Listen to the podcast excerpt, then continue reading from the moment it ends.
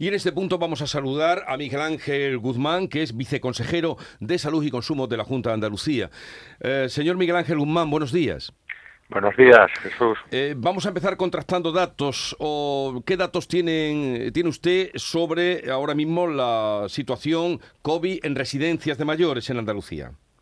Bueno, las residencias de mayores, de las eh, del todo el total que tenemos monitorizado permanentemente, como ustedes saben, semanalmente en toda Andalucía, pues ahora mismo tenemos mm, el 95% libres de COVID en residentes obviamente eso no nos satisface, tendría que ser el 100%, ¿no?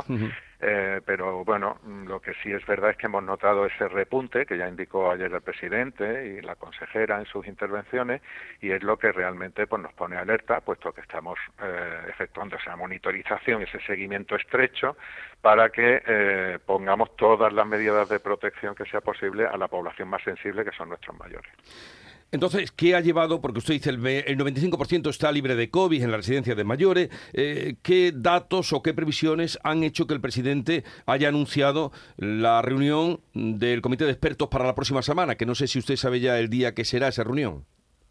Sí, bueno, a lo largo de la mañana se, se hará la convocatoria oficial de la reunión y eh, el dato es muy claro. Nosotros semanalmente, como le digo, informamos al Consejo de Gobierno eh, de la situación COVID, eh, formalmente a los medios y a la opinión pública cada 15 días, puesto que ya habíamos rebajado un poquito la intensidad de la información porque había bajado la incidencia COVID, pero en esos informes la, afectación de la residencia era que estaban libres en el 98%, en el 97%, y a nosotros ese 2-3% que se ha incrementado la, la, incidencia o la aparición de casos COVID en residentes y que la hospitalización de esos residentes afectados pues también se ha incrementado, teníamos aproximadamente, bueno, aproximadamente no, exactamente, seis eh, personas mayores de residencias ingresadas en hospitales a final de año y en este momento pues tenemos 17, bueno, pues estos son los signos de alerta que nosotros precozmente queremos abordar, ¿no? Otro dato que esta mañana venimos comentando, usted nos confirmará ahora si es así o no, eh, la incidencia estaría en 75 eh, casos por 100.000 habitantes en mayores de 65 años. ¿Es así? en mayores, efectivamente. La, incidencia actual, que como ustedes saben, ya no se cuenta por la población general, puesto que la población general pasa la, a la infección de una forma banal, no de una forma pues como una mala gripe, digamos. Eh, el porcentaje que actualmente damos, el último que dimos hace dos días fue de 75,65% de incidencia por cada 100.000 habitantes en mayores, efectivamente, de 65 años. En, bueno, esto lo que le digo también es otro signo de alerta, es decir, el 3 de enero dimos el 52,83%, el 10 de enero hemos dado el 75%. Ese incremento de la incidencia, aunque se refleje más lentamente en la hospitalización, o en la afectación de la residencia es otro signo que nos anima a, abordar el asunto. Signos que han hecho que se eh, convoque después de seis meses sin hacerlo al comité de expertos. Pero una cosa, eh, señor viceconsejero, este dato de 75% en mayores de 65 años por 100.000 habitantes, ¿cuál sería el dato con respecto a las residencias de mayores?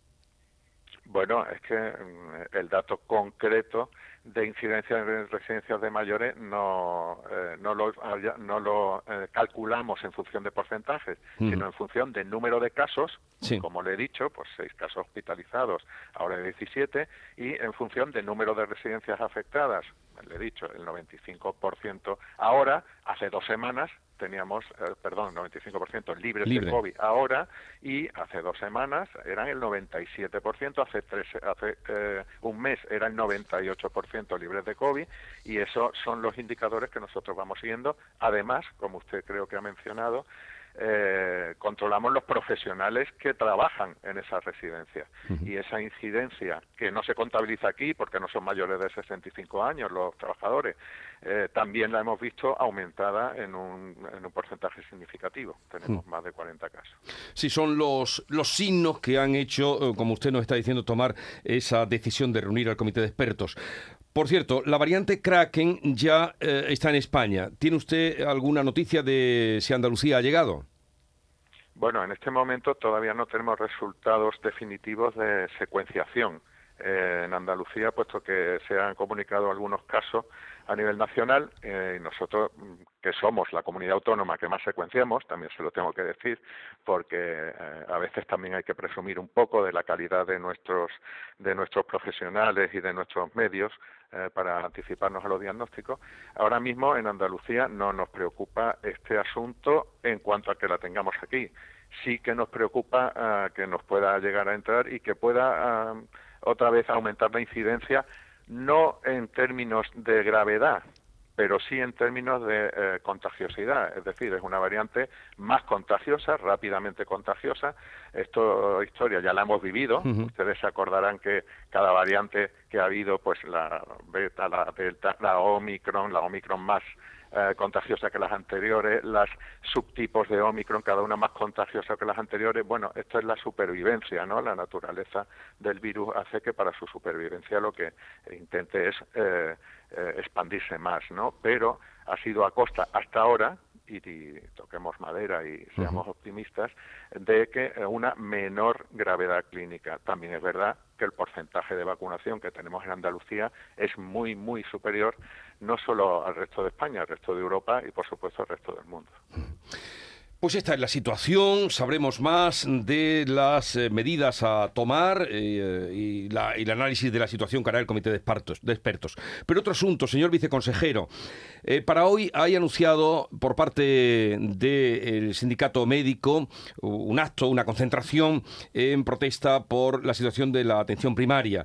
También anunciaron ayer mismo una huelga han dicho indefinida a partir del próximo día 20, el próximo viernes 20.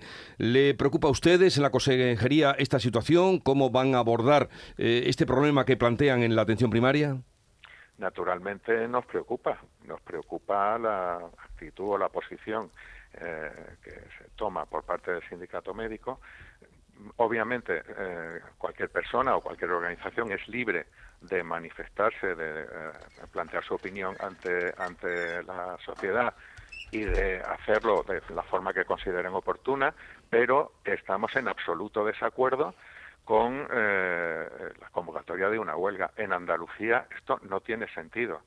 Son números, mm, digamos, proporcionados por el Ministerio que Andalucía es la comunidad autónoma que más dedica a la atención primaria. Estamos, según datos oficiales del Ministerio, cerca del 20% del presupuesto de salud dedicado a la atención primaria. En los números pasados, en el presupuesto del 23 llegamos al 25% de porcentaje eh, dedicado a atención primaria. Todo el mundo sabe, y eso cada uno lo ha podido experimentar en su centro de salud, las reformas que ha habido en muchísimos puntos, cientos y cientos, casi mil puntos de Andalucía, en mejoras en, atención, en infraestructuras y en dotación eh, técnica de los centros de salud. Todo el mundo sabe también que en la mayoría de los centros de salud, donde había 10 mm, médicos, hay 11, por decir un ejemplo burdo, eh, porque tenemos de 98.000 trabajadores que había en el SAS en el año 2018, ahora tenemos 125.000 trabajadores. De ellos, muchos son médicos. Los médicos están en pleno empleo. No hay médicos en paro en Andalucía. Y desde aquí digo que si hay algún médico en paro en Andalucía o que se quiera venir a Andalucía, por favor que contacte lo más pronto posible con el SAS porque tendrá trabajo. Ahora mismo el decir que se necesitan más médicos es una obviedad. Esto es un problema a nivel mundial. ¿Eh? a nivel europeo al menos, ¿no? Porque es donde, donde tenemos más o donde monitorizamos más estos ratios de calidad, ¿no? Respecto de la, de la población. Pero en Andalucía hay pleno empleo, las bolsas están vacías y lo que nosotros estamos haciendo es eh, mejorar las condiciones de trabajo de todos los profesionales, pero especialmente de los médicos de primaria, han recibido unos incrementos salariales muy significativos en, diversos conceptos de su retribución, de su, de su nómina. Eh, eh, firmamos un acuerdo en abril con todos los sindicatos que representan a los colectivos sanitarios en la mesa sectorial del SAS, todos firmaron, todos estuvieron de acuerdo con todas las mejoras que se hicieron, que no son solo salariales, también hay que decirlo, también son de condiciones de trabajo, también son de carrera profesional, etcétera, etcétera. Y sin embargo ahora lo que se nos eh, estamos sufriendo todos, la sociedad en general, los pacientes en particular, es una contaminación de eh, problemas que puedan seguir existiendo en otras comunidades autónomas, que aquí no somos exentos de esos problemas, por supuesto que tenemos carencia, pero esas mejoras que nosotros ya hemos recorrido, ese eh, camino que ya tenemos andado en Andalucía, es el que todavía tienen que andar en otras comunidades autónomas. Bueno, pues eh, gracias, señor Miguel Ángel Guzmán, viceconsejero de Salud y de Consumo de la Junta de Andalucía. Un saludo y buenos días. Muchísimas gracias.